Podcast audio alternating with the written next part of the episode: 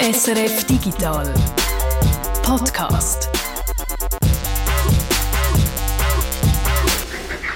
Freitag, der 8. April und das ist natürlich der SRF Digital Podcast mit diesen Themen. Wir schauen mal, was hinter dem Strichcode steckt, der auf allen Produkten aufgedruckt ist. Der Reto ist dem Strichcode nachgegangen und ich verspreche euch, wenn ihr in Zukunft an der Kasse zahlt, dann denkt ihr jedes Mal an Reto. Und so ein Strichcode, und das ist jetzt eine wunderbare Überleitung zum zweiten Thema von dieser Woche, so ein Strichcode sieht doch ein bisschen aus wie abstrakte Kunst. Und im zweiten Thema geht es um Kunst, genauer gesagt um einen Algorithmus, der gelernt hat zu erkennen, ob ein Kunstwerk gefälscht ist. Ich bin Peter Buchmann. Und ich, der Jürg Tschill. Für uns ist es immer wieder ein schöner Moment, wenn äh, eine Anregung für ein Thema von euch kommt, von unseren Hörerinnen und Hörern. Ein wertvoller Input für das nächste Thema, eine Ergänzung, wo sich dann ein neues Thema daraus entwickelt oder ein Thema in eine andere Richtung zieht. Ein Beispiel, ihr erinnert euch vielleicht an den Schwerpunkt vor ein paar Wochen, wo ich zuerst mit dem Reto ins Ikea-Lager gegangen bin, ein Lager, wo Drohnen Inventar machen. Äh, du, Reto, bist dann nachher noch weitergegangen in ein riesiges Zentrallager von der Landi, ein automatisiertes Hochregallager. Bist du dort anschauen? Ja, und die beiden Reportagen hat unseren Podcast-Hörer Jan Eberle gehört und uns dann geschrieben. Er hat äh, das Ganze super spannend gefunden, hat aber etwas ganz Entscheidendes eben vermisst. Im Lager bei der Landi, über die Abläufe haben wir geredet. Dort ist der Stein ins Rollen gekommen. Ich dachte, hey, wenn die schon so etwas redet über Lager und Logistik und äh, über die Prozesse, dann müssen die etwas einfach auch in Erfahrung bringen über GS1. Weil ich sage GS1, ohne GS1 keine weltweite Supply Chain. Ohne GS1 wäre weltweit die Lieferkette undenkbar. Jetzt fragen sicher die meisten von euch, um Himmels Willen, was ist GS1? Also bis jetzt habe ich von GSG 9 gehört, aber was ist GS1? Das haben wir uns eben auch gefragt. Und äh, darum haben wir den Jan Eberle getroffen bei GS1. Dort schafft er als Branchenmanager. Meine Aufgabe ist eigentlich für die Branche Transport und Logistik, wo ich zuständig bin Lösungen auszuarbeiten. Und zwar zusammen mit den Mitgliedern, weil wir sind ein Verein. Es ist ein Verein mit bisschen mehr als 6000 Mitgliedern. Und der Verein heißt eben GS1. Äh, und wenn man das ausformuliert, heißt es Global Standard One. Der Jan ist zuständig für Transport und äh, die Logistikbranche. Dann gibt es noch drei andere Branchen, wo so die Mitglieder von GS1 äh, daraus rauskommen, nämlich äh, Konsumgüter, Retail, zum Beispiel der Coop und äh, eigentlich alle äh, so große Detailhändler dann Healthcare, also zum Beispiel Medikamentenhersteller und die technische Industrie. Und für diese Mitglieder macht GS1 zum Beispiel Events, um so Impuls zu geben zu Logistikthemen. Sie machen Ausbildung, sie nehmen im Auftrag vom Bundesamt für Bildung auch Prüfungen ab, äh, Supply Chain Manager Fachausweis und machen selber Schulungen. Was uns jetzt aber da an der GS1 äh, besonders interessiert, es ist der grösste Barcode-Standard dass Logistik sauber abläuft, dass die ganze Supply Chain, die ganze Lieferkette funktioniert. Für das braucht es einen Barcode und der Barcode muss standardisiert sein. Darüber reden wir in den nächsten Minuten. Und wenn ihr jetzt denkt, oh, gern, das jetzt, ist jetzt aber ein super trockenes Thema. Nein, äh, wenn ihr das nächste Mal könnt posten an der Kasse vom Supermarkt oder wenn ihr die Ware selber scannt, dann denkt ihr an uns und ihr schaut das mit ganz anderen Augen an, auch wenn ihr ein Päckchen direkt aus Asien zugeschickt bekommt. Also GS1 ist gross und trotzdem eine von den Organisationen, wo man normalerweise nicht kennt, weil sie eben eher im Hintergrund arbeiten. Reda, du bist vor Ort gewesen, in Bern, mhm. ganz in der Nähe vom äh, Hauptbahnhof, haben die dort ihr Büro? Ja, es ist ein Bürogebäude. Im Erdgeschoss hat es eine Versicherung, die man kennt. Sonst hat es noch so ein paar andere Schilder, wo man dann nicht so kennt, wer da ist. Unter anderem steht dort eben GS1. Also wenn ich das einfach so jetzt gelesen hätte äh, und ja, die denkt, was ist ich das? Oder? Also, also wirklich nicht kennt. Und der Jan sagt uns jetzt am besten mal, was jetzt das GS1 genau ist, also was da die Idee dahinter ist. Das ist irgendwo in den 70er Jahren ist das mal entstanden, der Gedanke, und zwar aus dem Konsumgüter und Retail, also sprich aus dem Handel, raus hat man sich zusammentun, weil man hat eigentlich den, den Prozess an der Kasse wollen verbessern Also das Eintippen von Hand, die Fehlerquote war gross, es war umständlich, man war nicht schnell genug und vor allem der Folgeprozess. Wenn man das irgendwie hätte wollen, eben rückverfolgen oder respektive auch herausfinden, wenn irgendwelche Güter oder Waren irgendwo fehlt oder irgendetwas, das hätte man dann schwierig können nachvollziehen. Die Folgeprozesse im Griff haben, eben Supply Chain Management, das ist das Ziel gewesen und für das hat man den Standard äh, vom Barcode kreiert. 1974 ist das erste Produkt über einen Scanner von einer Kasse gezogen worden in den USA. Es ist ein Keugummi das hat mich jetzt nicht so erstaunt wegen USA. Aber was mich erstaunt hat, ist, dass es eigentlich den Barcode schon so lange gibt. Also, der ist eigentlich nur vier Jahre jünger als ich. Und das war ja noch eine Zeit, gewesen, wo, ja, wo es irgendwie noch nicht so, alles so digital war. Aber gleich ist die Idee dort schon gekommen und hat, wenigstens auch in den USA, haben sie dann schon mal eingesetzt. Bei uns ist es ja dann schon noch ein bisschen länger gegangen, bis so die Barcode-Kassen jetzt, sagen wir, ähm, in, in den Grossverteiler äh, gekommen sind. Und GS1 ist in der Schweiz darum auch wesentlich äh, jünger. 2004 ist der Verein eigentlich auch in der Schweiz jetzt äh, sesshaft worden, also mit einer Niederlassung. Und das Hauptgeschäft, also Kernaufgabe da, aber auch die Standardisierung vom Barcode. Und dazu machen sie eben auch Support. Also wenn zum Beispiel, nehmen wir die Landi, weil du vorher gerade geredet hast von meinem Besuch bei der Landi, wenn jetzt die Landi ein Problem hat in ihrem grossen Lager mit Barcodes, dann äh, kann eben GS1 weiterhelfen. Das ist eigentlich unser First-Level-Support. Also sprich, sie läuten da und sagen, hey, ich habe ein Problem, irgendwie funktioniert es nicht. Ich bringe es nicht ins System hinein, als Beispiel. Dann bieten wir natürlich über das Telefon einfach mal erste Hilfe an. Und das kann natürlich dann, wenn es ein grösseres Thema ist oder so, natürlich dann eben auch rauslaufen, dass man halt wirklich eine Beratung anbieten würde. Was kann das für ein Problem sein? Also, äh, die Landi kauft irgendeinen äh, Container, ich weiß auch nicht, Rasenmeier in, in, in China und dann wollen sie es in ihrem Zentrallager lagern, auf diesen Paletten und für da braucht sie am Eingang, wird dann das so erfasst da kommt dann der Barcode zum Zug und jetzt passiert, dass der Barcode, der drauf ist, vielleicht nicht funktioniert. Also was, was, was kann da passieren? Ja, du sprichst, ja, eigentlich sprichst du genau das an, das Hauptthema, das man da in dem Zusammenhang kann klar nennen kann, ist eben das. Du sagst, der Händler in der Schweiz kauft eine Ware irgendwo weit weg in Asien. Die arbeiten dort auch mit Barcode. Das ist eigentlich weltweit gang und gäbe. Für die physische Erkennung von einem Gegenstand, von einer Ware, braucht man ja einen Namen, eine Identifikation. Also so wie wir unsere Idee auch als Menschen tragen. Die braucht es, damit man nachher die die, die gesamte Lieferkette kann verfolgen damit man weiß, wann ist die Ware für wohin geplant und damit sie am Schluss auch ankommt. Der Hersteller jetzt von dem Rasenmäher, der hat jetzt für sein eigenes System, also sprich für seine Welt, mit System meine ich seine, seine Welt, wo er sich drin bewegt, mhm. tut er einfach eigene Barcodes herstellen. Weil das für ihn lenkt. Er sagt einfach, ich muss für mein eigenes Lager, für meine Produktion da brauche ich einfach irgendwo eine Identifikation, damit ich einfach weiß, wo meine Ware ist und wann das die wieder rausgeht. Und ab dem Moment, wenn sie draußen ist, interessiert es mich eigentlich nicht, was der Nächste macht in dieser Lieferkette. Weil das ja, wie es der Name sagt, eine Lieferkette.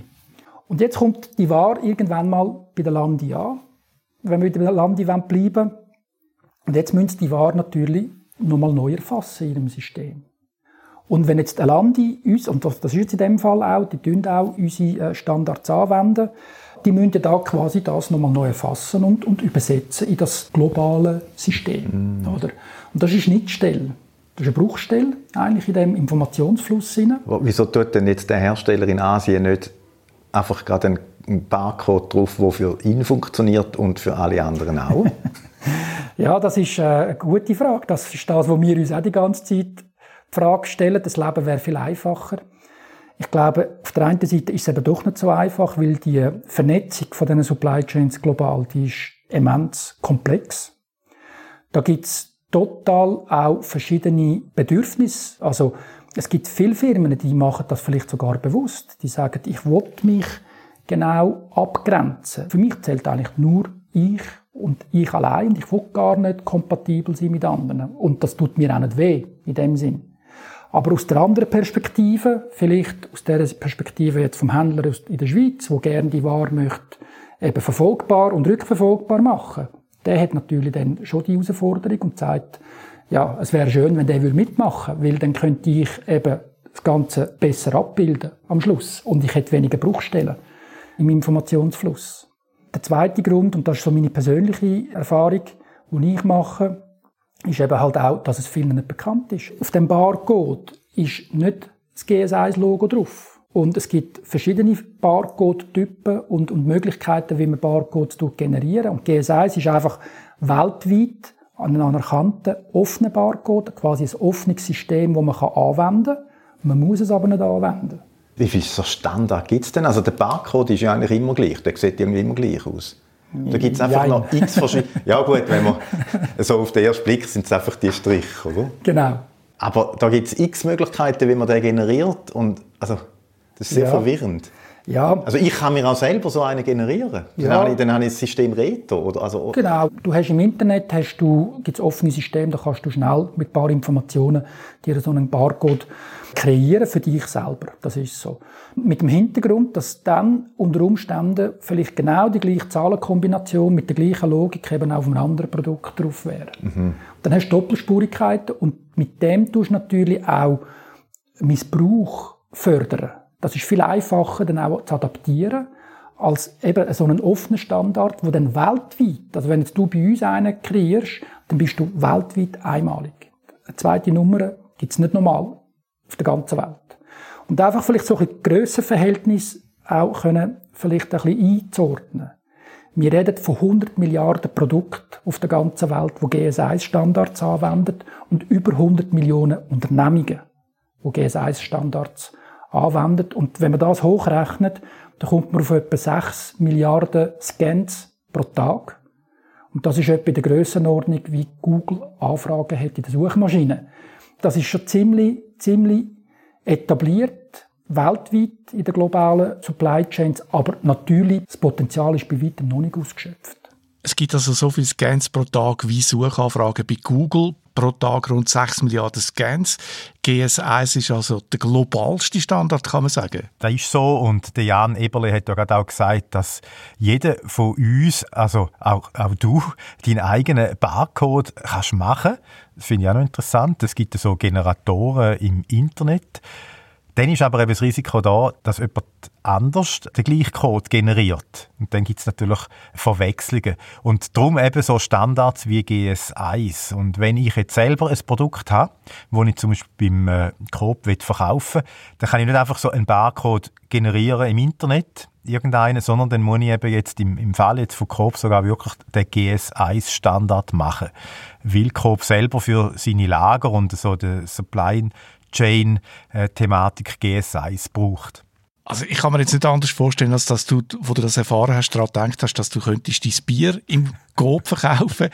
Für die, die den Podcast noch nicht so viel gehört haben wie andere, der Reto braut seit Jahren selber Bier und äh, wenn du dein Bier willst verkaufen im Coop, dann müsstest du auf jede Flasche einen eigenen Barcode draufkleben, sonst funktioniert es halt nicht beim Self-Scanning. Ja, und, und im Lager auch nicht. Also das ist eigentlich da, wo Coop oder auch andere Großverteiler dann verlangen und dass man eben eigentlich auch den Standard einsetzt, wo sie selber für ihre Lager und an der Kasse und so weiter brauchen. Also der Barcode-Standard und das ist jetzt da im Retail eigentlich der GS1.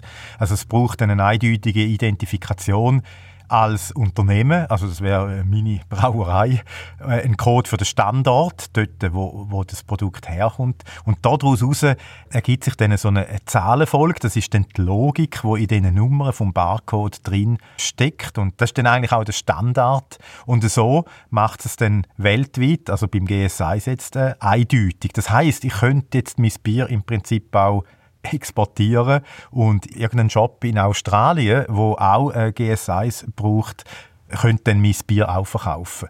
Das äh, ist eigentlich noch faszinierend und tönt irgendwo auch wahnsinnig aufwendig, so, wenn ich, als ich das erste Mal gehört habe. Es ist aber gar nicht so aufwendig. GS1 hätte so ein äh, Starter-Kit, vor allem für Startups und Firmen, die eben nur ein paar Produkte einsetzen Das kostet einmalig ein paar hundert Franken und dann noch 50 Franken pro Jahr.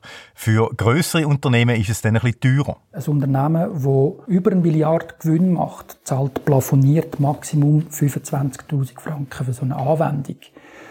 Also, und das sind Zahlenkreise, wo man kauft. Das ist quasi so ein Lizenzverhältnis. Man kommt Zahlenkreis zugeordnet, also zugeordnet über, ja, also man kauft quasi einen Kreis, bis der irgendwann mal ausläuft und dann kann man einen neuen Kreis kaufen. Je nachdem, eben in welcher Größe dass man die kaufen will. Und dann gibt es aber auch auf dort verschiedene Ansätze. Das, was wir bis jetzt so ein besprochen haben, ist ja vor allem der Barcode für die Identifikation von einem Produkt im Handel. Also sprich, ein Apro, Mineralwasser, dort haben wir einen, einen kleinen Barcode drauf und der sagt einfach, das ist das Mineralwasser XY fertig. Mhm. Das wäre jetzt mein Bierbeispiel. Genau, das wäre jetzt so dein ja. Bier. Und, mhm. und jede Flasche Bier von dem Modell, das du hast, also Lager als Beispiel, ja. hätte immer die gleiche Nummer. Es gibt gut 20 Standards. Es gibt auch immer wieder neue Entwicklungen, zum Beispiel um einzelne Sendungen können zu identifizieren. Das ist quasi etwas Einmaliges. Das fährt von A nach B. Und da gibt es eben auch einen Standard, das heißt, das ist ein SSC, ein Serial Shipping Container Code. Und, und der läuft dann quasi, der läuft nicht aus, aber einfach, wenn, wenn die Sendung ausgeliefert ist, dann ist quasi die Nummernfolge erledigt und man kann auf die nächsten Nummernfolgen aufbauen. Vielleicht noch ein praktisch aus, aus der Praxis heraus, an was erkennst du es, ob es jetzt mit dem offenen System geliefert worden ist oder eben vielleicht mit x geschlossenen System. Wenn du das Päckchen, nehmen wir nochmal als Beispiel China, aus China würdest bestellen, dann kannst du davon ausgehen, dass du auf dem Päckchen etwa 6, 7, wenn nicht vielleicht sogar noch mehr Barcode drauf hättest. Und das ist genau das, das sind so die einzelnen Silos, die einzelnen Zwischenhändler, die einzelnen Logistikdienstleister, die tun jedes Mal die Informationen neu erfassen, neu aufnehmen und innerhalb von ihrem Teil in der Lieferkette abwickeln, übergeben am nächsten und der nächste fängt wieder von vorne an quasi, nimmt die Informationen neu auf, tut es neu bekleben, gibt es wieder am nächsten wenn die Post das Päckchen dann liefert und du würdest die Frage stellen, warum ist das Päckchen eine Woche zu spät gekommen, dann könnte das eigentlich die Post nicht beantworten. Weil die Verbindung, die steht gar nicht bis hinten. Andersrum wäre es theoretisch möglich, weil man einmal die Informationen erfassen würde und wenn wir alle zusammen quasi anbinden würden an den Informationsaustausch, dann wäre das eben möglich, die, die Transparenz zu bekommen. Mhm. Also da, wo die Schweizer Post eigentlich im Land selber ja kann, oder? Dort ist ja, es ja. Genau. Aber wenn ich jetzt das Päckchen bei Ali bestelle, dann, ja, man kann dort teilweise so Sendungsverfolgung machen, aber es ist dort wirklich, man sieht dort fast, glaube die Brüche. Das heisst einfach, ja, es ist irgendwie einem Spediteur übergeben worden und dann geht es zwei Monate, oder? Und, genau. und jetzt ist der Schweizer Post übergeben worden. Genau. Das, das, und zwischendrin passiert ganz viel, aber man, man kommt es nicht so wirklich mit. Richtig, das ist eigentlich genau das, okay. was du ansprichst. Genau. Okay, ja, ja. interessant. Ja. Also wenn ich jetzt wieder mein Bierbeispiel bringe, das wäre ja jetzt der, Sim also der einfachste. Das ist einfach eine Anfangnummer, quasi also eine Bezeichnung. Das ist, mhm. der, das, ist das Bier mhm. von, von, von, dort, von dieser Firma, mhm. oder von dem Typ, der da braut. Jetzt könnte aber man könnte so weit gehen, dass man einen Barcode machen würde, wo jede einzelne Flasche, oder also sagen wir ein Päckchen. Mhm. Und dann wüsste man, das ist jetzt aus dem Päckchen, das 99. Päckchen von 500 oder so. Ja, ist theoretisch mhm. möglich. Wäre möglich. Macht jetzt also, nicht da so Sinn, aber... Ja, aber natürlich schon. Also, man hat natürlich, man muss denken, grosse Produktionen, die, müssen ja, die, die, die tun ja vor allem Chargennummern ist für die wichtig, vor allem auch für die Rückverfolgbarkeit, wenn mal irgendetwas mit einem Produkt nicht mehr gut wäre. Dann können sie nicht einfach alles wieder zurückziehen aus dem, aus, aus dem Handel, die müssen ja wissen... Zurückrufen. Genau, so, so Rückrufe. Mhm. Dann müssen sie das irgendwie wissen und so können sie es auch unter, unter anderem mit diesen Chargennummern dann einschränken. Theoretisch ist das absolut möglich. Also man kann ein einzelnes Produkt, auch wenn man noch so viel Produkt herstellen, einzeln serialisieren. Also das Beispiel, was wir anwenden oder was angewendet wird in der Industrie und auch zum Teil im Handel auch, ist zum Beispiel beim Gebinde. Du kennst ja die Plastikgebinde, wo du in der Gemüseabteilung oder zum Beispiel einfach so in den Läden, wo man sieht. Es gibt ja verschiedene Typen, verschiedene Gebinde für verschiedene Zwecke. Und da gibt's Firmen, die haben die einzelnen Gebinde einmalig serialisiert. Du musst dir vorstellen, das sind riesige Pools. Da reden wir von Millionen von Gebinden, die im Umlauf sind, wo man natürlich dort mit, mit der Erkennbarkeit dann A, den Lebenszyklus kann zurückverfolgen also respektive man hat die historischen Informationen irgendwo. Man weiß oder man versucht damit, der Sache ein bisschen näher zu kommen, wenn Gebinde missbraucht oder auch gestohlen wird. Also wenn sie nicht verschwindet, weil das ist auch, das ist auch so Sub-Business-Bereich, sage ich jetzt einmal, so ein bisschen in, in, in, in der grauen Welt vielleicht. Und das ist jetzt, wie du sagst oder gefragt hast, wegen der Serialisierung von einem einzelnen Produkt. Also theoretisch könntest du auch ein einzelnes Produkt abbrechen. Also wenn wir das Beispiel jetzt auf dein Bier übertragen und die Serialisierung auf die Spitze treiben, dann würde das bedeuten, dass jede von deinen Flaschen, jede einzelne Flasche einen eigenen Barcode überkommt, wo man dann zum Beispiel kann auslesen bei welchem Datum und zu welchem Zeitpunkt auf die Sekunde, dass die Flasche abgefüllt worden ist. Es wäre dann eben nicht einfach nur drin, das ist jetzt Lagerbier von der und der Brauerei, sondern genau zum Beispiel so ein äh, Abfüll auf Sekundendatum, was natürlich total absurd ist. Aber ja, es wäre machbar. Man könnte das noch weiter treiben, man könnte es auf das Gebinde, also auf die Packung übertragen, zum Beispiel bei Mehrwegbierharassen die sind ja millionenfach in, im Umlauf und man könnte das dann so einrichten, dass man sieht, wenn ein Harass so quasi sein Lebensende erreicht hat, wenn er jetzt dann kaputt geht. Das kann wirklich so weit gehen und so eine Zukunftsvision ist, dass jedes Gebinde so eine eigene Produkt-ID eigentlich hat oder ein, ein Produkte Pass, wo dann zum Beispiel auch drin steht, wie ist es zusammengesetzt, damit dann zum Beispiel das Recycling optimal funktioniert. Also welche Arten von Kunststoff sind da drin und so weiter.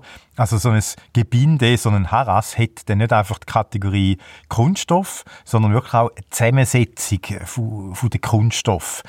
Und es gibt das Projekt wo in die Richtung geht. Das ist äh, von der EU getrieben und das Pilotprojekt, wo eigentlich mit dem GSI-Standard auch schafft. Das ist für Batterien und da ist dann eben die Zusammenstellung soll dann auf dem Code drauf sein, um die einzelnen wertvollen Stoff dann wieder besser äh, zu trennen zu können. Dass einfach nicht nur einfach steht, das ist die und die Batterie von dem und dem Hersteller, sondern auch, was ist da drin in dieser Batterie. Also grundsätzlich ist da eigentlich so der Wunsch oder also die Entwicklung ist noch mehr Information und Transparenz.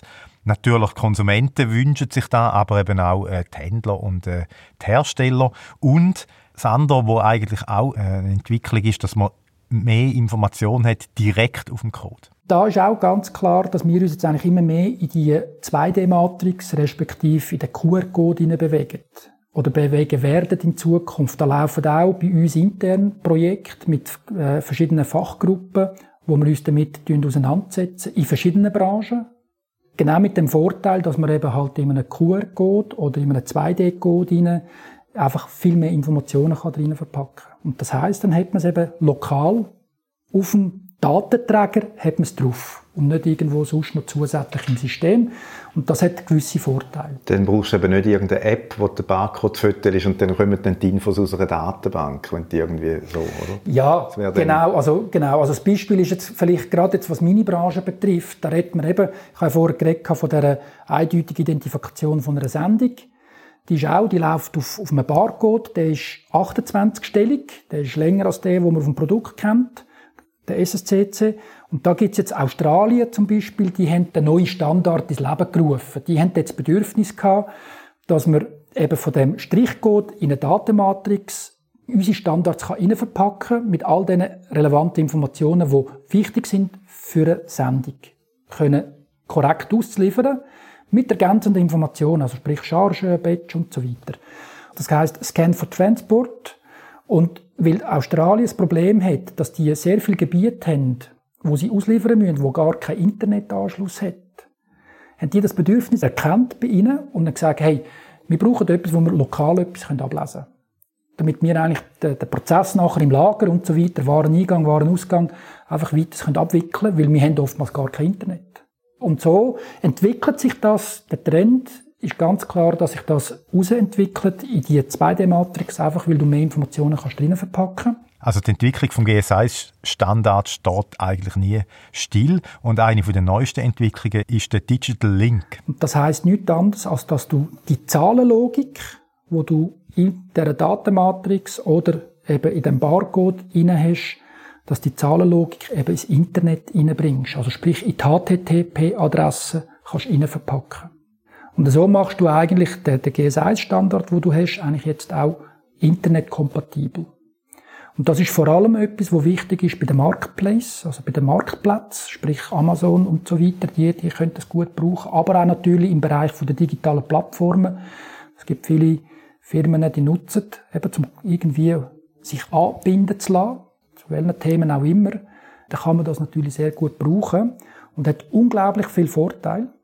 Eine Frage ist mal auch gestellt worden, braucht es denn so viel Barcode auf einem Produkt? Also man hat mittlerweile, wenn eine Aktion ist, dann hat man Barcode für die Aktion, aber der echte Preis ist auch noch irgendwo auf der Packung drauf.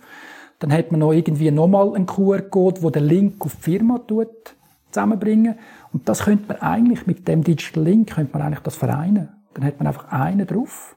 Und alle weiteren Kanäle, wo man an Informationen weitergeben könnte man dort integrieren. Mit der eindeutigen Identifikation als Schlüssel für diesen Prozess. Ich fasse kurz zusammen. Der GS1-Standard ist nicht der Barcode selber, also das, was man, wo man sieht, das Optische, das, was wir alle kennen, sondern es ist die Logik dahinter in den Zahlen, Zahlenreihenfolge, also die Syntax. Und es ist ein großer Standard, ein globaler Standard, aber nicht der einzige. Es gibt da teilweise auch Branchen, wo so ein bisschen einen, anderen Standard haben. Die Autoindustrie wäre so eine, die haben einen eigenen Standard. Ich vermute, weil die schon recht früh angefangen haben, so Zulieferer ihre Produktion und die ganze Lieferkette äh, mit einzubinden. Das heißt dann zum Beispiel, dass ein Hersteller von Autobatterien sich in den Standard von der Autoindustrie muss einbinden lassen, dass er sich dann muss an die äh, Regeln halten von der Industrie, wenn er an einen Autohersteller liefern will aber auch an den GS1-Standard, wenn er zum Beispiel Batterien neben der Industrie auch im Mikrobaumarkt verkaufen will. Das ist so, ja. Es sind halt zwei verschiedene Standards, wo dann so ein Lieferant halt beide muss sich einbinden lassen. Aber bei diesen Standards ist die Idee hinten dran immerhin ist eigentlich immer die gleiche. Und die Systemarchitektur, die sieht so aus. Also wir reden hier von Identify, also das ist die Identifikationslogik, die Zahlen. Da gibt es jetzt beim GS1 sind das äh, etwa 400 Attribute, so ein Portfolio, wo man dann kann sagen, die Infos möchte ich in meinem Code drin haben.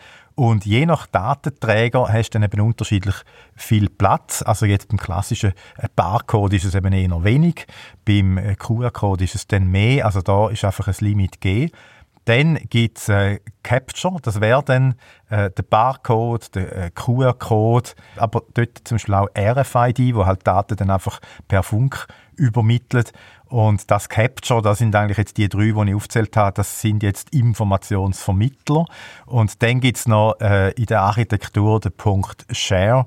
Das ist dann so der Standard für den Datenaustausch. Und all, all das zusammen ermöglicht dann der Software, also den ERP-System, die Informationen untereinander können austauschen. ERP, das sind so die zentralen Nervensysteme, könnte man sagen, von einem Unternehmen Enterprise Resource äh, Planning. Und das ist der große Gewinn, wenn man das schafft, möglichst breit abzudecken aus Sicht vom einzelnen Unternehmen, dann gewinnt man unglaublich viel an Effizienz. Dann muss nicht nur jemand tippen und schauen, also einfach jetzt rein Theorie, oder? Und man hat Qualität. Weil das verhebt dann. Also in der Regel, wenn man, wenn, wenn es mal eines läuft, dann läuft es auch richtig und dann hat man eigentlich wenig Qualitätseinschränkungen. Und ohne das tut man eigentlich wieder so quasi mit diesen Brüchen. Eben, man muss es wieder neu erfassen, man muss es neu integrieren. Dadurch hat man immer wieder das Problem, dass Fehler könnten entstehen und eben Transparenz dann halt unterbrochen wird. Und Fehler können sich jetzt gerade zum Beispiel die grossen Detailhändler, also die, der Retail-Sektor, nicht leisten. Da haben sie überhaupt keine Zeit dazu. Der Handel hat vor allem sehr viele Artikel, die sie managen müssen. Wir reden heute von 300.000 bis 400.000 Artikeln, die im Portfolio drin sind. Und ein grosser Teil von diesen Artikeln sind Schnelldreher. Also ganze Frischprodukte, Lebensmittel und, und, und, und. Also das sind Sachen, wo ja nicht, da hat man nicht viel Zeit, um irgendwie noch sich zu beschäftigen, mit irgendwie noch vorhanden etwas aufzuschreiben oder so. Sondern dort ist man schon fast gezwungen, dass man eigentlich flüssende digitale Systeme hat, damit man das überhaupt managen kann. Damit eben Computer und Softwarelösungen einen Teil von der Arbeit können übernehmen Und darum ist es dort aus meiner Sicht auch am weitesten entwickelt oder am, am weitesten angewendet. Die grössten äh, Händler in der Schweiz, die wenden GS1-Standards an. Genau aus dem Hintergrund, weil man eben auch global Berührungspunkte auch hat, wo unter Umständen Firmen auch schon offene Standards anwenden. Und dann hat man einfach weniger Initialaufwand, um so etwas dann wieder zu integrieren. GS1 bei Migros, Coop und Konsorten also sehr willkommen als Konsumgüter Retail. Der Jan leitet ja aber den Bereich Transport und Logistik. Die Branche setzt auch GS1 ein und da haben wir ein Beispiel, das ich ziemlich faszinierend finde. Die SBB, die geht um Sicherheit. Wenn ein Zug auf der Strecke fährt, gibt's an der Strecke entlang gibt es irgendwo Sensoren, die hören zu, ob es eine Unwucht in gewissen Rädern gibt. Weil da hat es ja auch in der Vergangenheit schwere Unfälle gegeben, weil man das einfach später erkannt hat. Und all die Räder sind ausgestattet mit, mit, mit GS1-Standards. Und über RFID erkennt das System, also wenn der Zug mit 150 durchfräst oder so, dann erkennt das System, dass genau das Rad von dem Zug eine Unwucht hat und dann gibt es eine Meldung in der Werkstatt und dann wird das rausgenommen ausgewechselt. Da geht jetzt eben in die Richtung, dass jedes einzelne Teil kann identifiziert werden kann. Wir haben ja da gerade schon ein bisschen darüber geredet. Auch im Zusammenhang mit dem ein absurden äh, Beispiel von meinen Bierflaschen, wo man genau weiß, in welcher Sekunde das es abgefüllt hat. Im Fall von der SBB natürlich ernsthafter, aber der Trend ist schon klar. Mehr Information, praktisch jedes Teil, jedes Produkt hat eine eigene Identität, eine eigene Geschichte und so weiter. Eigentlich auch das, was man unter dem Begriff Internet der Dinge versteht. Ja, wenn es dann noch direkt ans Internet angeschlossen sind, dann ist das eigentlich das Internet, äh, das Internet der Dinge. Jedes Objekt kann man irgendwie zuordnen und in die Richtung geht Und in dem Zusammenhang taucht jetzt auch der digitale Zwilling auf. Wir haben zum Beispiel äh, eine Firma, die baut Anlagen für Lagerhäuser. Also so Materialflussanlagen, also Förderbänder und Hochregallager, all so Themen. Die haben den Digital Link haben die genommen, um eben ihre einzelnen Anlagenkomponenten, die sie serialisieren, eben eindeutig zu identifizieren, auf ihre digitale Plattform können zu integrieren. Und das hat den Vorteil jetzt, dass man eben, durch das, dass man eben den Detaillierungsgrad hat, kann man dort eigentlich die Spezifikationen von einem einzelnen Bauteil hinterlegen, hinter der, hinter der Identifikation. Und dann ihre Vision ist eigentlich die, dass man mit VR-Brüllen tut, ich sage jetzt mal, ein Laie vor Ort arbeiten lassen. Man wird geleitet von jemandem, der vielleicht in der Zentrale hockt, im Kundendienst, ein Fachexperte. Und anhand von dem, dass er die Anlage scannt oder den Teilbereich von der Anlage scannt, kommt man alle Informationen zusammen über, die man braucht, damit man nachher auch die richtige Reparatur oder, oder Wartung an den Anlagen kann ausführen kann. Und das ist natürlich aus ihrer Sicht für den Kundennutzen eigentlich genau der Schritt, wo es hin muss laufen in Zukunft. Da geht auch dann sehr richtig so digitale Zwilling, oder? Dass eigentlich eine Anlage, die sagt dann auch selber, oh, das Ersatzteil sollte man jetzt mal wechseln oder so. Genau, also wenn man jetzt, genau, digitale Zwilling gibt es so zwei Perspektiven. Ja. Also im Alltag, in der Umgangssprache. Es gibt Leute, die sagen, digitale Zwilling, das ist einfach die Erkennung von einem Produkt. Das ist ein digitaler Zwilling, ist richtig. Aber eigentlich so ein bisschen, in der, wenn man das jetzt heutzutage im Zusammenhang mit der Digitalisierung anschaut, in Betracht zieht, dann ist digitaler Zwilling vor allem ein Abbild von einem gesamten System, wo quasi digital abbildet wird. Also sprich eine riesige, komplexe Lageranlage, wo dann quasi im digitalen System eins zu eins abbildet wird. Und klar, für dort braucht es ja auch irgendwo Identifikationsschlüssel, damit man das auch ins Digitale überbringen kann. Wenn man äh, Digitalisierung in der Logistik hört, dann denkt man jetzt nicht zuerst an Barcode, aber jetzt ist klar, wie wichtig das, das ist, eben für die eindeutige Identifizierung. Das mich fasziniert eigentlich je länger, desto mehr, wenn ich mich damit beschäftige, mit Logistik. Darum habe ich auch nochmal einen Podcast-Hörer getroffen und auch er hat eine Ergänzung gemacht zum Thema der Andy Morph. Und bei ihm geht es um Engpässe, wo man seit Monaten haben, vor allem bei Computerchips. Und das beeinflusst ja dann ganz viel Produkt, weil es sozusagen überall Chips drin hat. Äh, der Andy hat seit den 90er Jahren eine eigene Firma, wo genau damit handelt, nämlich mit Chips.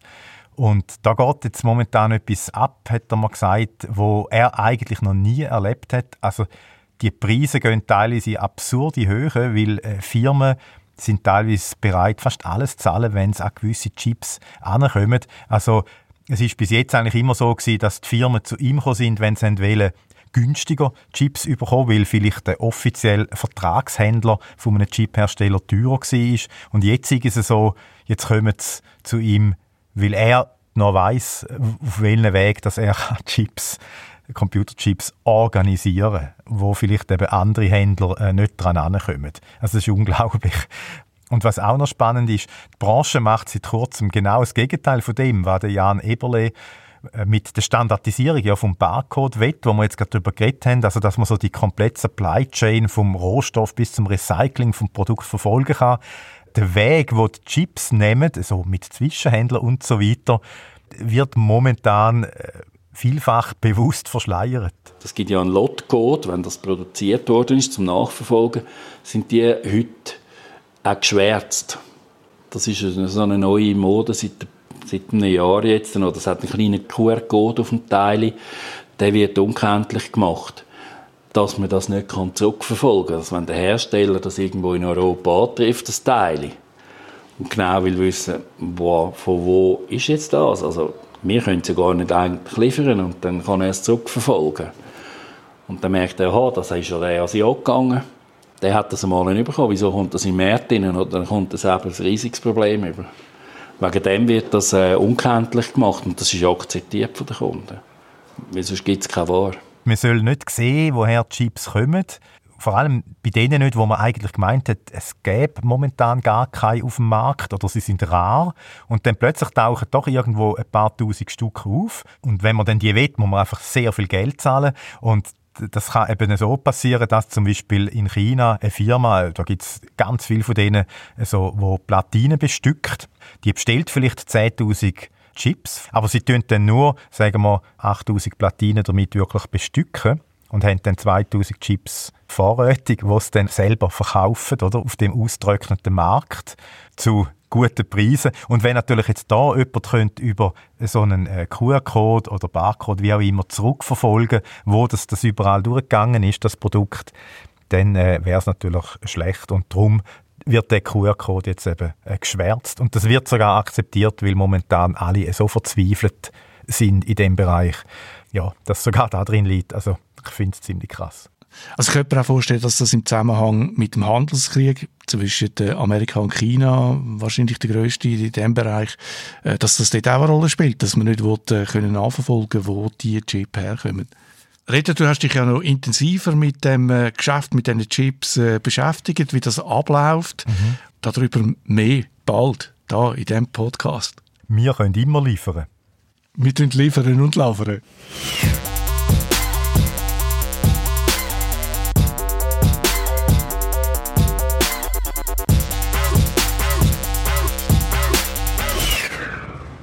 Feedback gibt es noch von letzter Woche zu dem Beitrag über das Blockchain-Game Axie Infinity, wo äh, gehackt worden ist. Äh, 600 Millionen Dollar oder mehr als 600 Millionen Dollar sind gestohlen worden. Ich habe dann ja gesagt, der Hack, der werfe so ein bisschen ein schiefes Licht auf die Versprechen von Krypto-Projekten, von Blockchain-Projekten, dass die dank der Dezentralisierung viel sicherer sind als herkömmliche Methoden, wie man Wert, wie man Geld kann speichern kann. Der Dezi ist nicht einverstanden mit dieser Aussage. Er hat uns in einer E-Mail geschrieben, Hallo zusammen, der Beitrag deutet an, dass Kryptowährungen allgemein unsicher sind. Das stimmt so nicht. Beispiel Bitcoin. Bitcoin, die älteste Kryptowährung, sagt, gibt es seit 13 Jahren und Technologie ist bis jetzt noch nie gehackt worden.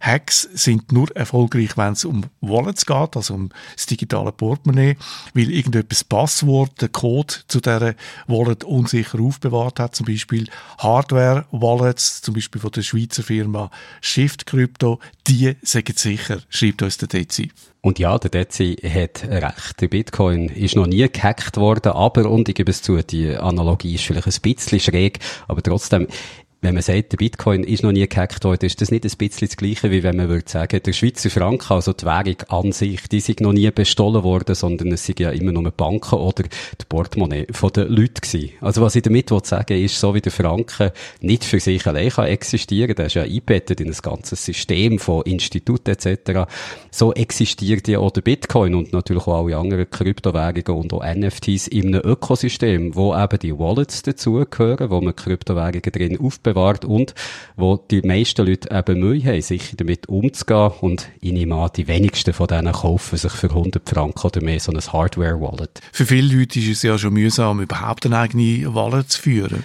Ja, die ihre Bitcoins der Einfachheit halber lieber bei Exchanges, also bei diesen Handelsplätzen, wo Kryptowährungen gehandelt werden, liegen, weil die können sie auch für aufbewahren dort. Und solche Exchanges, die sind immer mal wieder gehackt worden. Das bekannteste Beispiel ist wahrscheinlich immer noch Mt. Gox, wo 2014 ist Konkurs gegangen, nachdem dort 850.000 Bitcoins sind gestohlen worden. Die haben dann einen Wert von etwa 65 Millionen Dollar gehabt.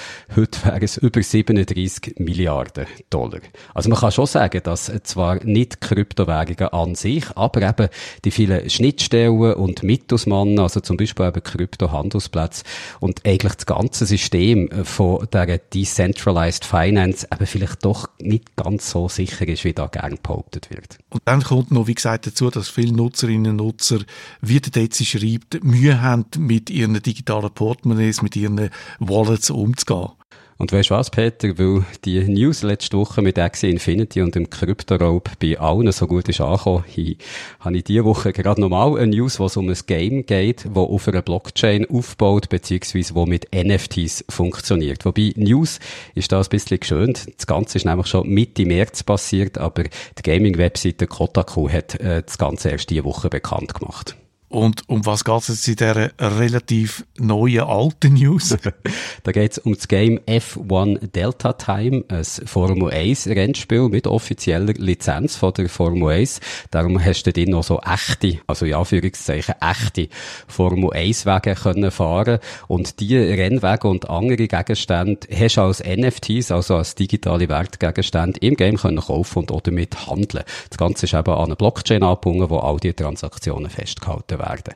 Das Game, das gibt es seit 2019, ist dann eines der ersten Games gewesen, wo du mit so digitalen Wertgegenständen, eben NFTs, hast können handeln und wo NFTs auch immer so ein bisschen als Investitionsmöglichkeit hat propagiert. Also wenn du sie heute kauft, sind sie in zwei, drei Jahren noch viel, viel mehr wert und man hat das Game auch so ein bisschen als Weg angepriesen, mit Gamen können Geld zu verdienen, dass du eben NFTs beim Gamen kannst gewinnen und dann später für Kryptogeld kannst verkaufen und das dann in echtes Geld tauschen, wenn du willst. Und hat der Kauf und Handel mit diesen NFTs im Game wirklich mal funktioniert? Am Anfang sehr gut sogar, ja. Also das teuerste verkaufte NFT im Jahr 2019 ist ein Rennwagen aus dem Game gewesen. Da hat jemand über 100.000 Dollar dafür gezahlt und später hat ein einzelner Spieler oder eine Spielerin sogar mal fast 300.000 für eine einzige Transaktion in dem Game ausgegeben. Aber der Handel mit NFTs im Game in F1 Delta Time, der ist jetzt schon seit längerer Zeit eingeschlafen eingeschlafen, also beziehungsweise seit Mitte März gar nicht möglich, weil die Macher vom Game haben die Formel 1 Lizenz nicht können erneuern und haben darum am 15. März mitteilt, dass sie das Game werden zumachen und zwar am 16. März. Die NFTs haben also im wahrsten Sinn vom Wort von einem Tag auf den anderen einfach keinen Wert mehr gehabt. Ja, also mit Wert ist es bei NFTs ja so eine Sache. Gebrauchswert haben sie sicher kennen mehr. Was willst du mit einem virtuellen Rennwagen für ein Game, das es gar nicht mehr gibt? Aber äh, die können trotzdem weiter gehandelt werden. Zu dem komme ich dann noch. Die Macher vom Game, die haben den Leuten auch einen Ersatz für ihre NFTs angeboten, virtuelle Rennwagen in einem anderen Game und die Möglichkeit, dort neue NFTs können zu bekommen. Es gibt ja einen Haufen Beispiele für Games, wo Leute äh, Zeit und Geld in eine Ausrüstung äh, gesteckt haben oder in, äh, in ein Outfit und dann ist das Game irgendwann halt eingestellt worden.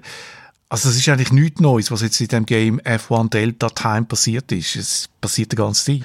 Ja, das kommt tatsächlich häufiger vor, dass Leute viel Zeit und zum Teil auch Geld in ein Spiel investieren, ein Spiel, das dann irgendwann eingestellt wird. Aber bei F1 Delta Time haben die virtuellen Gegenstände, haben die NFTs eben nicht nur zum Spiel gehört, sondern sie eben als Investment abgepriesen worden. Also die Leute haben sie nicht gekauft oder nicht nur gekauft, um damit im Game selber Spaß zu haben, sondern weil sie eben gehofft haben, damit Geld zu verdienen. Aber das Ganze wäre wahrscheinlich keine NFT-Geschichte, wenn das mit dem Geld verdienen jetzt nicht doch noch plötzlich könnte wieder aller Erwartens passieren. Also ich habe vorhin gesagt, dass der Handel von F1 Delta Time NFTs zwar schon länger eingeschlafen ist, bis vor ein paar Tagen, hätte ich aber müssen sagen. Ich habe bei OpenSea schnell nachgeschaut, das ist der grösste Handelsplatz für NFTs, zu welchem Wert F1 Delta Time NFTs dort jetzt gehandelt werden.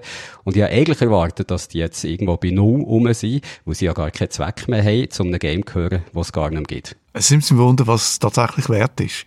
Ja, seit ein paar Tagen geht der Preis der jetzt steil nach oben. Zwar noch weit weg von den Höchstpreisen, die am Anfang vom Game, also 2019, noch gezahlt wurden, aber trotzdem eben steil nach oben, ob schon die NFTs eigentlich nur noch Wert als Sammlerstück haben. Und ich weiß nicht, vielleicht soll man bei diesen ganzen NFT-Sachen so von einer Panini-Ökonomie reden, von Wert, die nichts mit einem eigentlichen Gebrauchswert mehr zu tun haben, die im Gegenteil sogar noch steigen, wenn sie gar keinen eigentlichen Gebrauchswert mehr haben.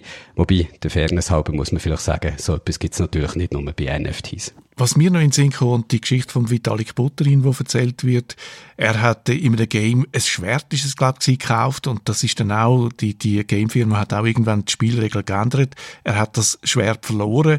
Es hat ihn so geärgert, dass er das Gefühl hat, es muss eine andere Lösung an und das scheint dann so die Initialzündung für die Ethereum-Blockchain mit den Smart Contracts. Und was lernen wir daraus? Nicht überall, wo dezentral draufsteht, ist auch dezentral drin.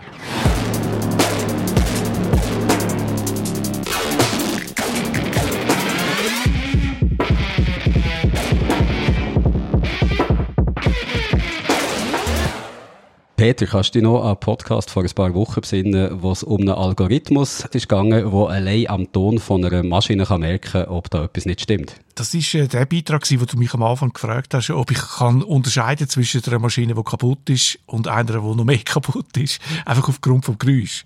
Ja, und du hast 100 von 100 Punkten gehabt. Du hast es also wirklich genau bereicht. Denn diese Woche habe ich jetzt wieder einen Algorithmus, der kann ob an einem Ort etwas nicht stimmt. Aber diesmal geht es nicht um Maschinen, sondern um Bilder und nicht darum, ob sie kaputt sind, sondern ob sie gefälscht sind. Und jetzt siehst du vielleicht schon mein Dilemma. Siehst, ist da gerade ein gutes Stichwort. Du hast wahrscheinlich kein Beispiel schade, sonst hätte ich vielleicht wieder können brillieren Ja, aber ich habe einfach das Gefühl, Podcast, das ist nicht wirklich ein visuelles Medium. Also statt dir jetzt Pixel für Pixel ein Bild und seine Fälschung zu beschreiben, hören wir doch lieber mal, wie Karina Popovic erzählt, wie sie auf die Idee ist gekommen, diesen Algorithmus zu schreiben.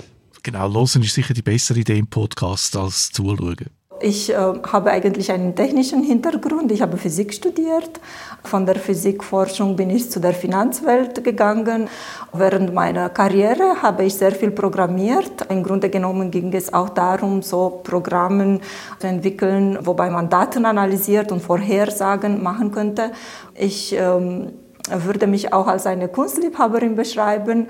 Und es war so ein bisschen die Hintergedanke, also wie könnte man so diese zwei doch ziemlich unterschiedliche so Skillset zusammenbringen. Und dann habe ich ganz zufällig eine Kunsthistorikerin kennengelernt und wir haben ja über Kunst natürlich viel geredet und sie sagte mir, es gibt so viele Forschungen auf dem Markt und so wenig Objektivität, nicht so transparent und so weiter. Und dann war meine Frage damals, ja, warum gibt es denn kein Programm?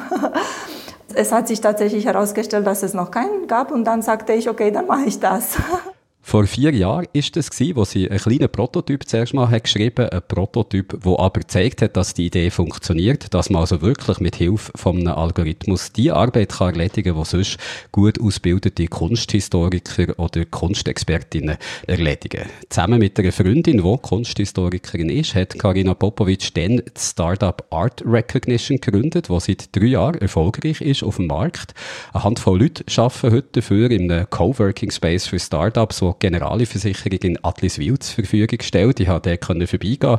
Es ist noch lustig, dass teilen sich so verschiedene Startups ein Büro und sind dort ganz geschäftig am Arbeiten. Dort habe ich eben Karina Popovic können treffen und dort hat sie mir auch erklärt, wie das sie auf die Idee gekommen für den Algorithmus und wie der funktioniert. Ein Interview mit ihr, das hören wir dann nach dem Beitrag hier. Die Frage ist jetzt natürlich, wie kann eine Maschine Kunst äh, von einer Fälschung unterscheiden? Meine Vermutung, maschinelles Lernen.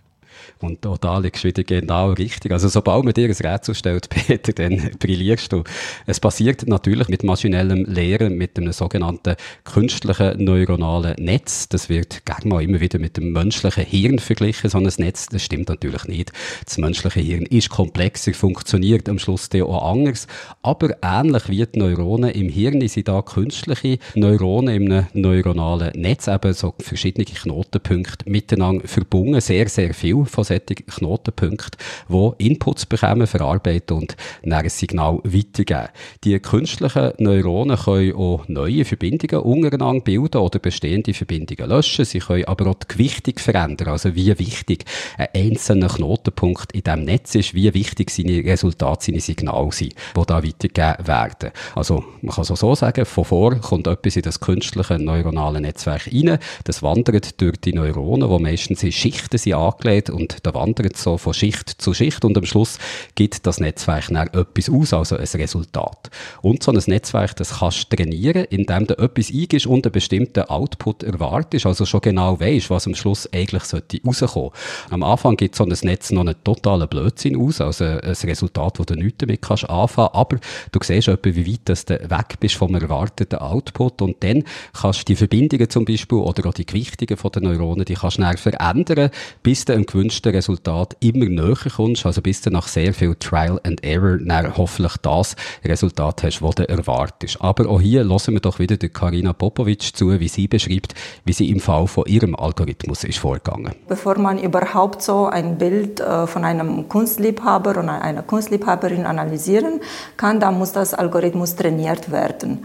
Das heißt, wir versuchen womöglich äh, so hoch aufgelöste Fotos von all den Originalwerken, die ein Künstler überhaupt so produziert hat. Das schneiden wir in einem bestimmten Format und dann füttern wir es in ein Programm rein. Das nennen wir Learning. Das wird auf dem Cloud gemacht, dauert so zwei, drei Tage. Und eben all diese äh, Bilder, die werden von dem äh, Algorithmus analysiert und dann werden die wichtigsten Merkmale gelernt. Jetzt ist natürlich interessant äh, zu wissen, auf was das der Algorithmus schaut. Also wie, aufgrund von welchem Merkmal erkennt man, ob das Bild gefälscht ist oder nicht? Pinselstrich sind besonders wichtig, aber was der Algorithmus auch anschaut, sind Farben und Elemente von der Komposition. Da hat er gelernt, die zu erkennen, was das ein bestimmter Künstler, eine bestimmte Künstlerin ausmacht. Um so einen Algorithmus zu trainieren, braucht es sehr viele Daten. Von was für Mengen reden wir da und von was für Daten? Also ich bin noch erstaunt gewesen, wie wenig Daten das es eigentlich braucht. Karina Popovic sagt, dass es mindestens so 200 Bilder pro Künstler, Künstlerin braucht, manchmal sogar ein bisschen weniger. Es kommt sehr darauf an, ob der Künstler, Künstlerin so einen Stil über Jahre beibehalten hat oder ob sie sich immer mal wieder so weiter verändert haben. Das dünkt mir wirklich noch wenig, nur 200 Bilder, weil zum Beispiel so ein Algorithmus zur Bilderkennung, der wird zum Teil mit Millionen von Bildern trainiert, bis der kann erkennen, wo auf einem Bild eine Katze ist oder ein Hund und so weiter. Die Daten, die bei Art Recognition für den Algorithmus, der eben kann ob ein Bild gefälscht ist oder nicht, wo der zum Einsatz kommen, das sind Bilder, die findet man zum Beispiel bei Museen oder in Ausstellungskatalogen. Und äh, es kommt eben zu gut, dass Digitalisierung auch vor dem Kunstbetrieb nicht hat Halt gemacht. Man fing nämlich immer mehr Bilder einfach im Internet. Ich hätte jetzt gedacht, dass die sehr hoch aufgelöst müssen sein, die Bilder, aber Karina Popovic hat mir erklärt, dass dem nicht so ist. Als wir das Algorithmus entwickelt haben, haben wir festgestellt, dass es eigentlich ausreichend ist, wenn man eine Auflösung von ungefähr 1500 Pixel pro kurze Seite hat.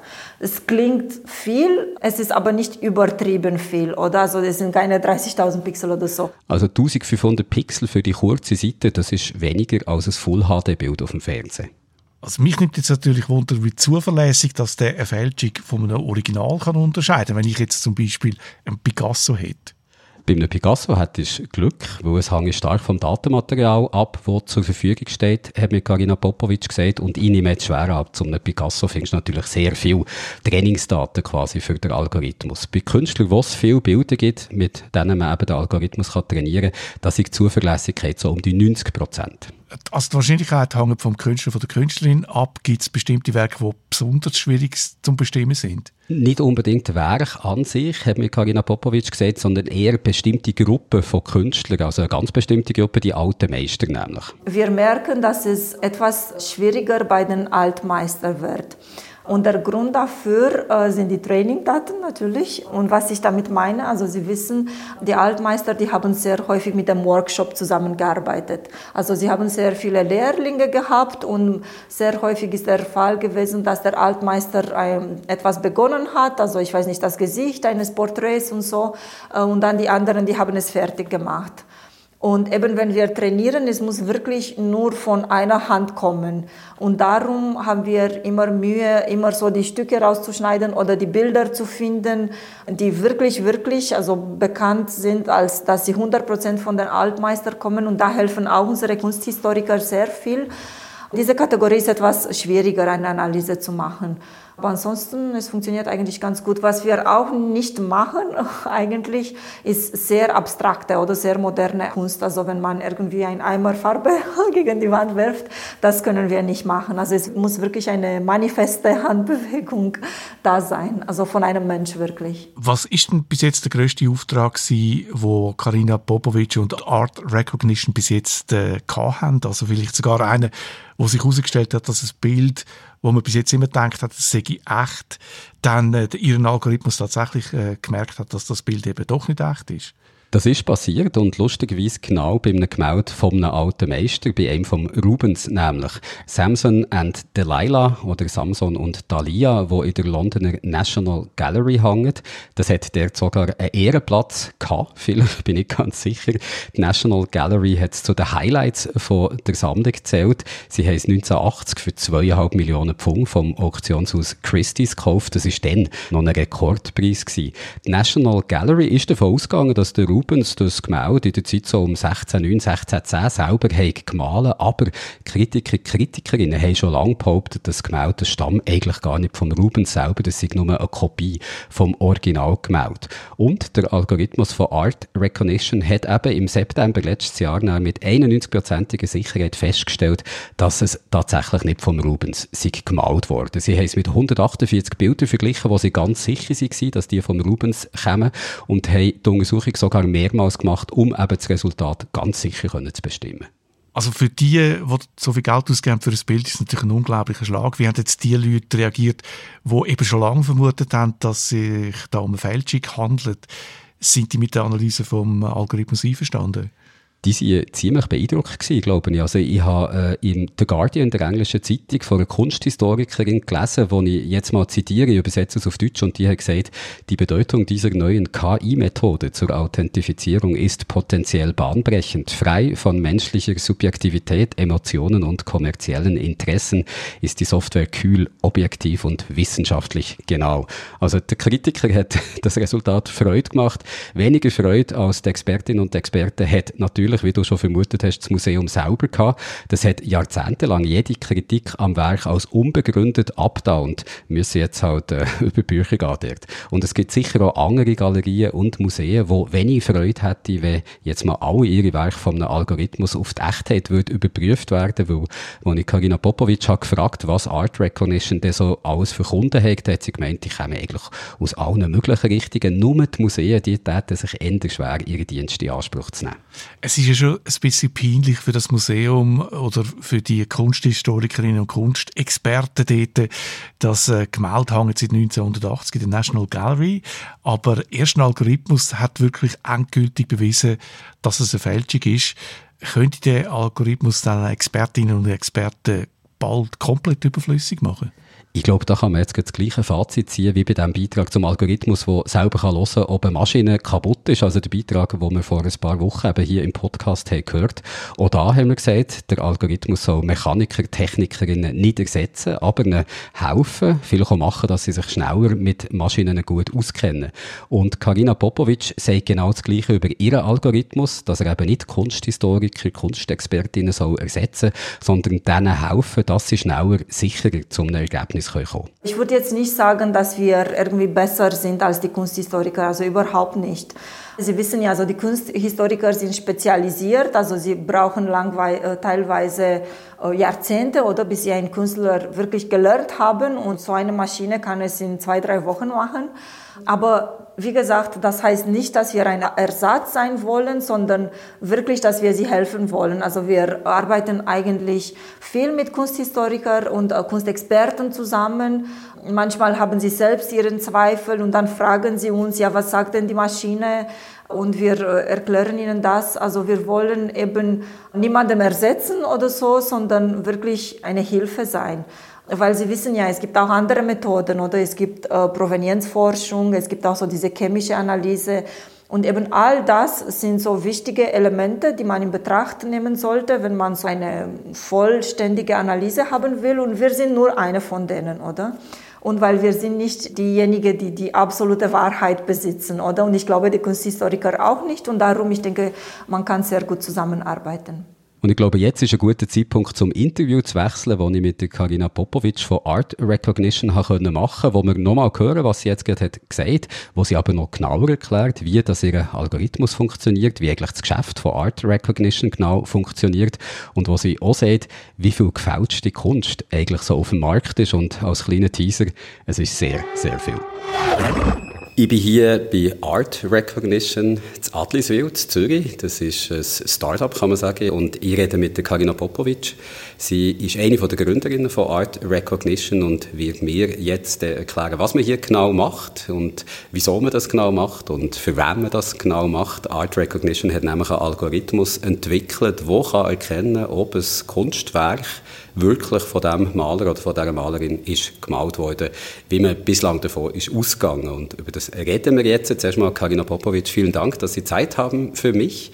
Wir führen das Interview auf Hochdeutsch, weil Karina Popovic kommt eigentlich aus Rumänien, spricht aber sehr gutes Hochdeutsch. Und da würde es mich zuerst einmal interessieren, können Sie, ich habe es jetzt schon gesagt, Art Recognition hat einen Algorithmus entwickelt, also mit maschinellem Lernen einen Algorithmus entwickelt, der von sich aus erkennen kann, ob ein Kunstwerk echt ist oder nicht, also von dem Künstler, der Künstlerin gemacht, von dem man oder der man bisher davon ausging.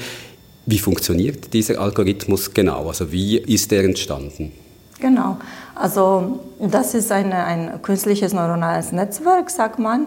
Und das funktioniert so, also bevor man überhaupt so ein Bild äh, von einem Kunstliebhaber oder einer Kunstliebhaberin analysieren kann, dann muss das Algorithmus trainiert werden. Das heißt, ähm, wir versuchen womöglich ähm, so hoch aufgelöste Fotos von ähm, all den Originalwerken, die ein Künstler überhaupt so produziert hat. Das schneiden wir in einem bestimmten Format und dann füttern wir es in ein Programm rein. Ähm, das nennen wir Learning. Also das, ähm, das wird auf dem Cloud gemacht, dauert so zwei, drei Tage. Ähm, und eben all diese äh, Bilder, die werden von dem äh, Algorithmus analysiert und dann werden die wichtigsten Merkmale gelernt. Also Pinselstrich ist sicherlich das Wichtigste, aber auch so, so Farben oder Kompositionselemente und so weiter. Und wenn, wenn dieses Training abgeschlossen worden ist, dann sagen wir in unserer Fachsprache, dass ein Künstler gelernt worden ist. Und äh, wenn ein neues Bild äh, reinkommt, dann werden die gleichen Merkmale gesucht äh, und basierend auf diesem Vergleich wird eine Wahrscheinlichkeit herausgegeben für die Authentizität des neuen Kunstwerkes. Und das geben wir an den Kunden so weiter. Also wir geben eben nicht nur so eine Ja-Nein-Antwort, sondern auch mit einer entsprechenden Wahrscheinlichkeit. Vielen Dank, dass Sie das so schön erklärt haben. Wir werden jetzt noch äh, Einzelheiten dann zurückkommen. Zuerst interessiert es mich aber, wie sind Sie auf die Idee gekommen, so einen Algorithmus zu entwickeln? Ja, also die Idee ist mehr oder weniger zufällig entstanden, könnte ich sagen. Ich äh, habe eigentlich einen technischen Hintergrund. Ich habe Physik studiert. Äh, von, von der Physikforschung bin ich zu, zu der Finanzwelt gegangen und habe eine Weile in, der, äh, in einer großen Bank hier in, in Zürich gearbeitet. Und also während meiner Karriere habe ich sehr viel programmiert, also so mit unterschiedlichen Anwendungen natürlich, ähm, also sowohl in der Physik als auch in der Finanz. Aber im Grunde genommen ging es auch darum, so Programme äh, zu entwickeln, mit, äh, wobei man Daten analysiert und Vorhersagen machen könnte. Ich ähm, würde mich auch als eine Kunstliebhaberin beschreiben. Und es war so ein bisschen die Hintergedanke, also wie könnte man so diese zwei ähm, doch ziemlich unterschiedliche so Skillset äh, zusammenbringen. Und dann habe ich ganz zufällig eine Kunsthistorikerin kennengelernt. Und wir haben ja über Kunst natürlich viel geredet. Und sie sagte mir, es gibt so viele Forschungen auf dem Markt und ähm, so wenig Objektivität äh, und ähm, nicht so transparent und so weiter. Und dann war meine Frage damals, ja, warum gibt es denn kein Programm? Und äh, es, ist, es hat sich tatsächlich herausgestellt, dass es noch keinen gab. Und dann sagte ich, okay, dann mache ich das. und so hat es wirklich begonnen. Also ich hatte einen kleinen Prototypen geschrieben. Ähm, ähm, es war äh, vor vielleicht so ungefähr vier Jahren noch nicht so fortgeschritten, als, es, als wir es heute haben natürlich. Aber äh, jedoch hat es gereicht, um zu sehen, dass es wirklich funktioniert und hatte angefangen, also ich hatte äh, angefangen, mich dafür zu interessieren und mit äh, Experten zu reden und so weiter und habe bemerkt, dass es wirklich ein, ein, ein sehr großes Potenzial hat. Und dann ähm, ist eine Freundin von mir, äh, damals war sie bei einer anderen Großbank tätig äh, und äh, wir haben beide unseren gut bezahlten Jobs sozusagen aufgegeben und Art Recognition gegründet. Und wie gesagt, also wir sind jetzt mehr als drei Jahre auf dem Markt und wirklich erfolgreich, könnte man sagen. Und ja, wir freuen uns eben, dass wir ähm, in der Kunstmarkt etwas bewirken können. Stimmt denn, dass, dass wirklich so viele gefälschte Werke im Umlauf sind in der Kunstwelt? Ich glaube ja. Also es gibt unterschiedliche Berichte oder also von der Polizei, aber auch von der Presse. Und je nachdem, wo man schaut, also in, ich glaube in Europa spricht man von ungefähr so 50 Prozent. Äh, in anderen Ländern wie China zum Beispiel oder Russland sind diese Zahlen, glaube ich, viel höher. Also es gibt Berichte, die behaupten, dass bis zu 80 Prozent von den gehandelten Kunst äh, gefälscht äh, wäre. Und das ist wirklich extrem viel. Und das betrifft ja sogar auch Werke, die in Museen hängen, oder? Also dass auch dort nicht immer ganz klar ist, ob ein Werk wirklich vom entsprechenden Künstler, der entsprechenden Künstlerin stammt. Ja, also das, ähm, es gibt sicherlich so kontroverse Werke. Ähm, das ist aber so ein etwas empfindliches Thema, oder? Weil ich denke, die Museen, die haben es nicht so gerne, also solche Diskussionen.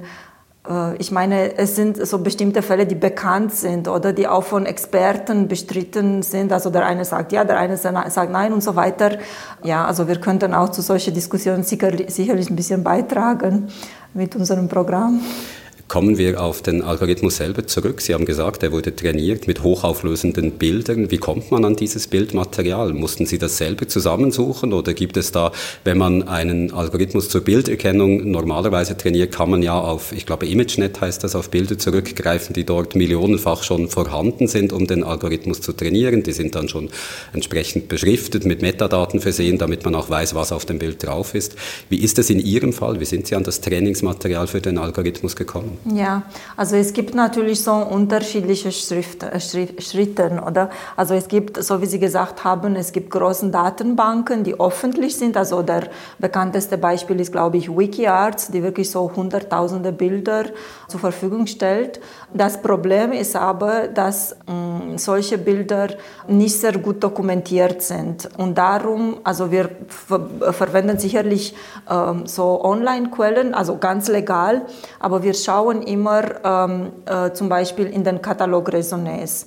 Also die Bilder, die kommen ja mit den Metadaten, so wie Sie gesagt haben, aber äh, wenn zum Beispiel ein Bild in einer Privatsammlung sich befindet, ab, befindet aber kein Katalog Resonanz Nummer hat, dann nehmen wir es raus. Also wir sind wirklich sehr vorsichtig. Also Katalog Resonanz sind immer unsere Referenz und wir schauen immer, also alles, was in den Training reingeht, dass es in diesem Katalog Resonanz dokumentiert worden, sind, worden ist, damit wir wirklich wirklich sehr sicher sind, dass wir nicht äh, so falsch gelabelte Daten äh, zufällig reinmischen.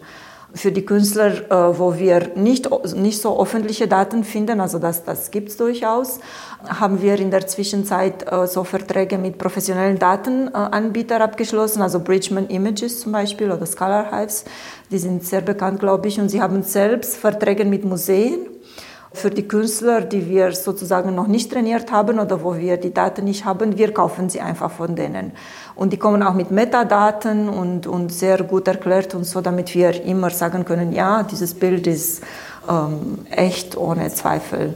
Beim maschinellen Lernen, also wenn man den Algorithmus trainiert, etwas erkennen zu können, kommt es äh, meistens ja darauf an, dass man sehr viele Daten hat, um ihn damit zu trainieren. Es gibt zwar mittlerweile, glaube ich, auch maschinelles Lernen, das mit weniger Daten auskommt. Wie ist das bei Ihnen? Äh, wie viele Bilder müssen Sie dem Algorithmus zeigen, bis er eigentlich einen Künstler, eine Künstlerin kennt?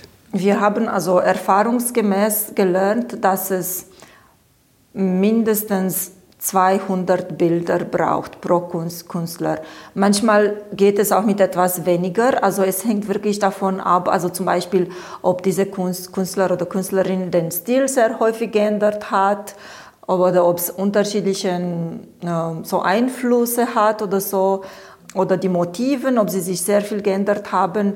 Was wir aber auch machen in Sachen Datenset, äh, ist die Bilder in kleineren Abschnitten zu spalten und die füttern wir auch rein. Die Grundidee ist, oder dass aus den Gesamtbildern, die werden so, so Kompositionselementen gelernt und so, und aus den kleineren Abschnitten, wo es reingezoomt wird, wirklich die, die, die Pinselstriche. Und also darum, da machen wir so eine Ergänzung des Datensets. Und was wir eigentlich auch äh, dazu geben, ist, was wir ein Kontrastset nennen. Also das wird als Supervised Learning äh, bekannt. Also das heißt, also wir führen nicht nur so positive Beispiele, also so echte Kunst, äh, also Fotos von einem äh, Originalkunstwerk, sondern auch äh, so Fakes, also so Fälschungen, wenn wir sie haben. Wenn wir sie nicht haben, dann suchen wir auch nach Followers, also Künstler, die wirklich im ähnlichen Stil gemalt haben oder einfach Künstler, die zur gleichen Zeit oder so. Also wir versuchen eben, das Algorithmus so viel wie möglich auch so negative Beispiele beizugeben, also damit es er das gut unterscheidet unterscheiden kann. Und das funktioniert eigentlich sehr gut. Sie haben es jetzt gesagt, es äh, kommt darauf an, ein bisschen, äh, wie das Bild komponiert ist, aber dann ist auch der Pinselstrich wichtig. Lernt der Algorithmus das eines nach dem anderen oder lernt er alles aufs Mal? Oder wie trainieren Sie ihn genau? Also trainieren Sie ihn zuerst, dass er verschiedene Kompositionsstile unterscheiden kann und dann trainieren Sie ihn auch noch auf den Pinselstrich eines bestimmten Künstlers, einer bestimmten Künstlerin oder passiert das alles aufs Mal? Es passiert alles auf einmal. Das Netzwerk hat so unterschiedliche Ebenen, also Layers heißt das auf Englisch und dann auf jedes Layer wird etwas anderes gelernt sozusagen. Das nennt man äh, so Convolution, also das heißt, es werden also die Bilder in so ganz kleinen, durch ganz kleinen Filters so durchgescannt sozusagen. Und auf jedes, jede Ebene wird etwas Neues gelernt. Wenn es um den Pinselstrich geht, stelle ich mir vor, dass das Bild doch sehr hoch aufgelöst sein muss, oder? Also da genügt ja wohl kaum irgendetwas, was man vom Internet in 600 Pixeln Breite und 400 Pixeln Höhe heruntergeladen hat. Oder wie hoch aufgelöst muss ich mir das vorstellen? Äh, ja, so tatsächlich, also so, so 400 ist zu wenig, aber wir haben, also eben als wir das Algorithmus entwickelt haben, haben wir fe festgestellt, dass es eigentlich ausreichend ist, wenn man eine Auflösung von ungefähr 1500 äh, Pixel pro kurze Seite hat. Es klingt viel, es ist aber nicht übertrieben viel, oder? Also es sind keine 30.000 Pixel oder so.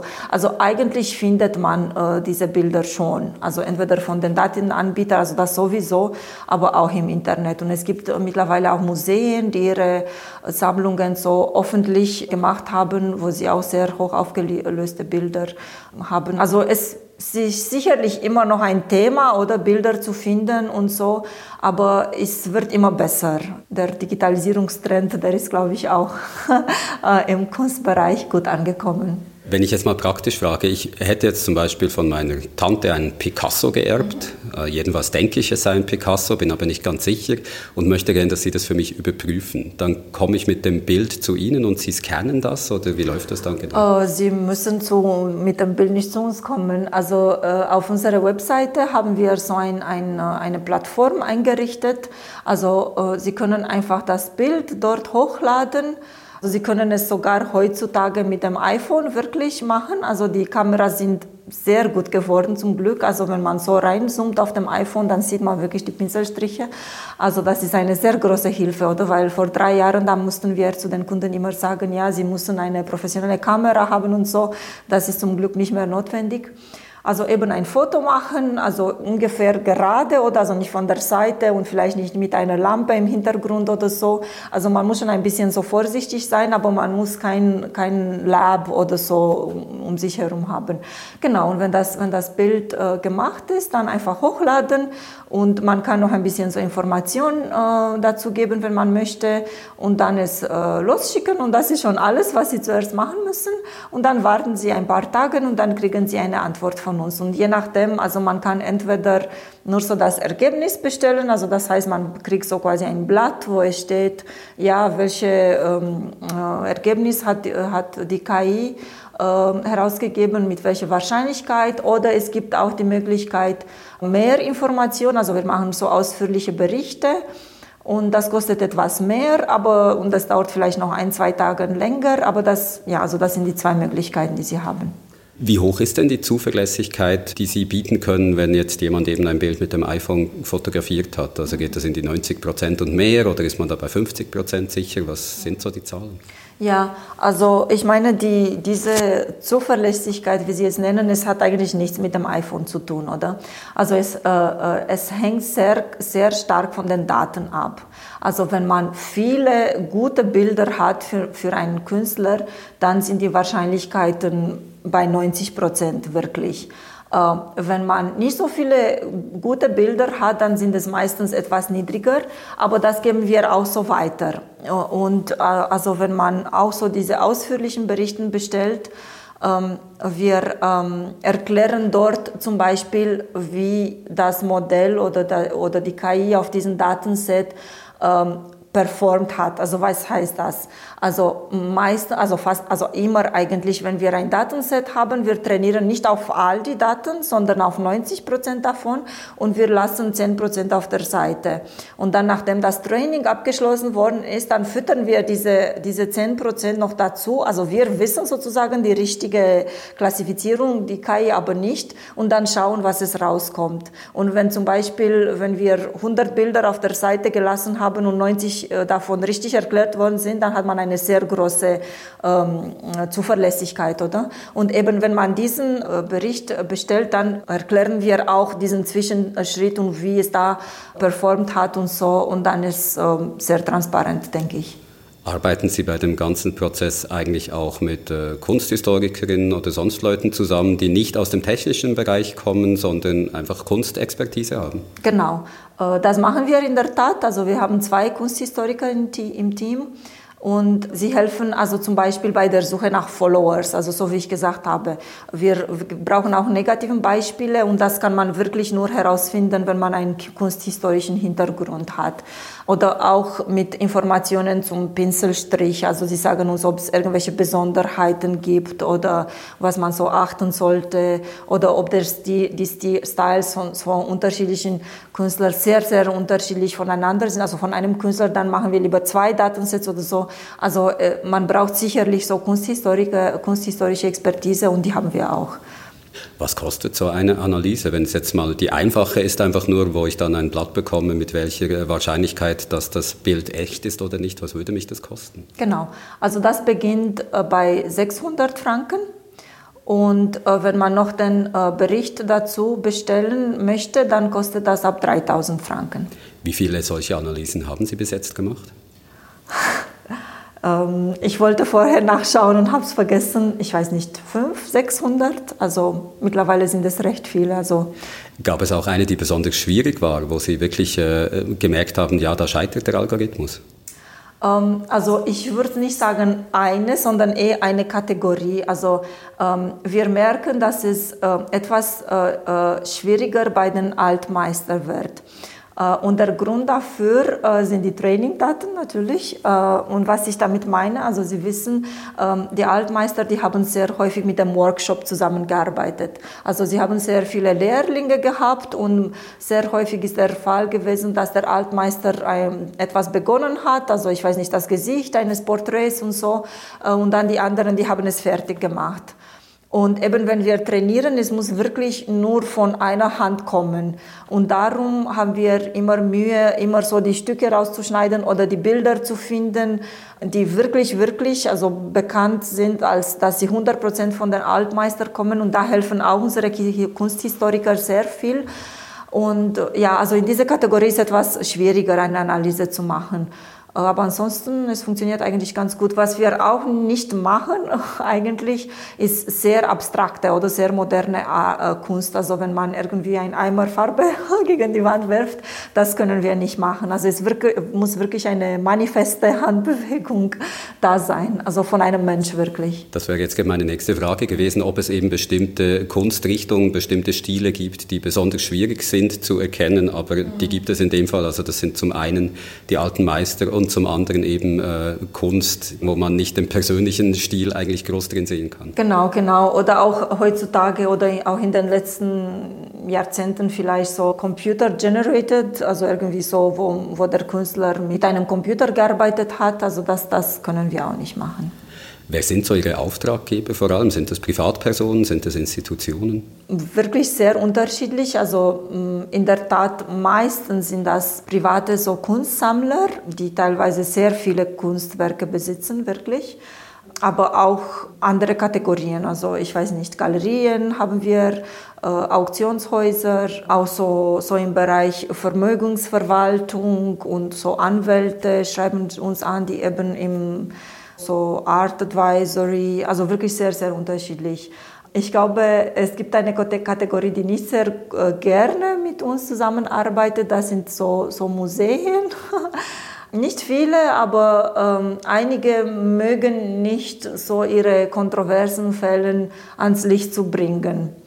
Und darum ist es das ein bisschen schwierig. Aber ansonsten, ja, und so geografisch sind wir auch sehr gut unterwegs. Also viele von unseren Kunden sind äh, aus der Schweiz und aus der USA. Also ich musste schauen, ich glaube, aus der Schweiz immer noch mehr, aber USA kommt wirklich sehr stark dazu und aber auch Frankreich und Großbritannien, Italien. Also eben also dadurch, dass wir wirklich ein, ein 100% so Online-Dienstleistung anbieten, dann kann man uns von überall auf der Welt anschreiben, weil es ist ja nicht wichtig, also wo das Kunstwerk selbst sich befindet.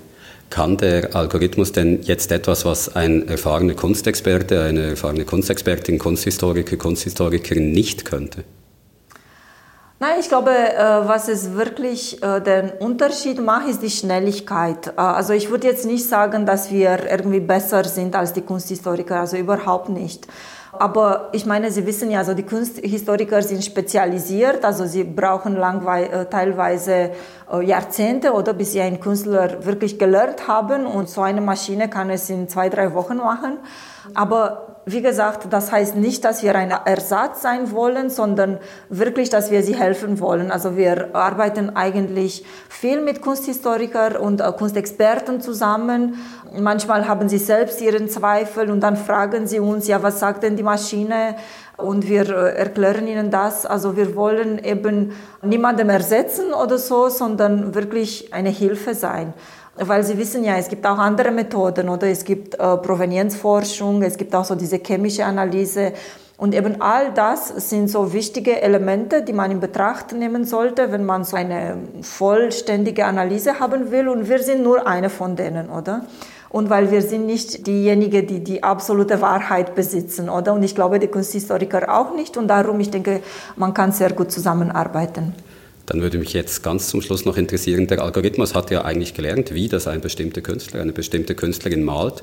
Könnte man das jetzt auch umdrehen und den Algorithmus selber Bilder malen lassen, entstehen lassen, die genau aussehen wie die von einem bestimmten Künstler, einer bestimmten Künstlerin? Also das kann man ganz sicher machen nicht mit der Art äh, von Netzwerk, die wir jetzt haben, sondern mit einer ähnlichen Netzwerk.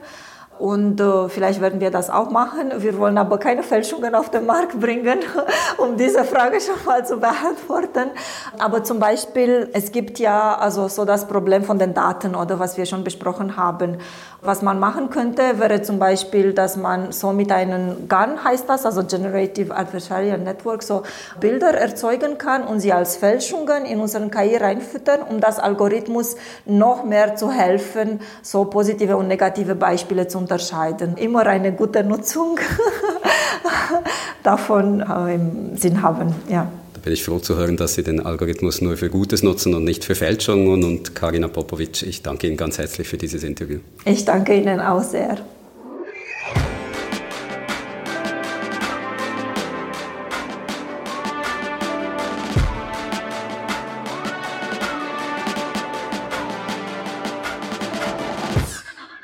Wir sind am Schluss von dem Podcast. Wir haben es von Strich, von Pinselstrich, wo Authentizität drin kodiert ist, und wir haben es vom Barcode, wo Produktinformationen drin kodiert sind. Da sind wir, glaube ich, genau an der richtigen Stelle, um jetzt einen Schlussstrich zu ziehen.